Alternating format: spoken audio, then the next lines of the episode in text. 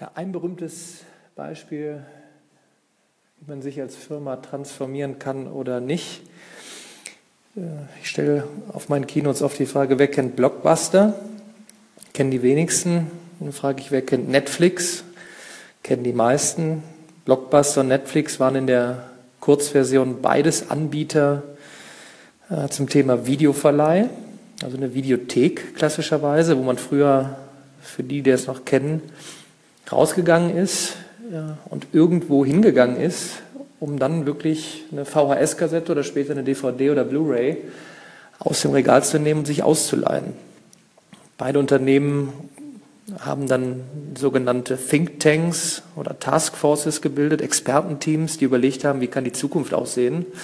Und bei Blockbuster war es halt so, da war man dann der Überzeugung, dass man immer vor Ort zusammenkommt. Das stimmt auch. Nur die Frage ist, wofür? Da war man der Meinung, um sich eben Filme auszuleihen und dabei auf andere Leute zu stoßen. Das wird immer ein Erlebnis sein.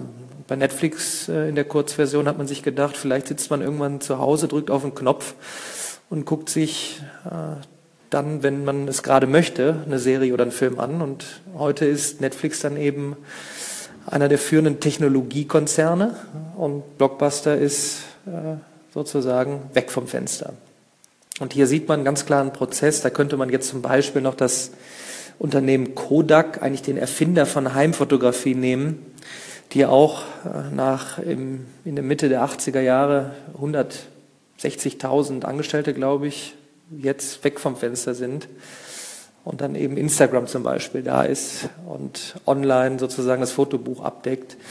Es ist wirklich eine Frage, äh, wenn man jetzt wieder auf Digitalisierung kommt, es ist nicht mal eben in der Kurzanalyse gemacht, es müssen komplett andere Prozesse eingeführt werden in Firmen, um wirklich dieses Thema aufzugreifen, um zu überlegen, wie kann ich mein aktuelles Geschäftsmodell überdenken, wie sieht die Zukunft aus, was kann ich aus dem machen, was ich bisher habe, wo baue ich wirklich neue Prozesse ein, neue Teams, ähm, es wird andere Wörter geben, da kommt dann sowas wie Data Analyst oder übergeordnet noch der Data Scientist, da werde ich dann wahrscheinlich eigene äh, Podcasts zu machen. Ähm, es wird wirklich fantastische neue Jobs geben.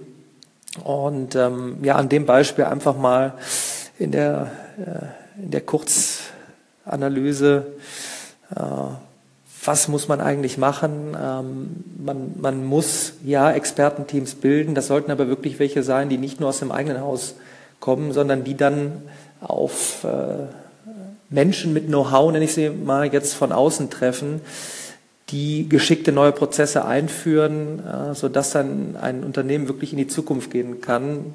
Schrägstrich, auch wenn jetzt Startups ganz frisch unterwegs sind, woran muss ich denken, was, was muss ich jetzt schon für Prozesse einführen, an welche Stellen muss ich denken, die ich schaffen muss, äh, was passt zu meinem Unternehmen am besten, brauche ich schon einen Social Media Manager oder brauche ich ihn noch nicht, brauche ich einen Digital Manager?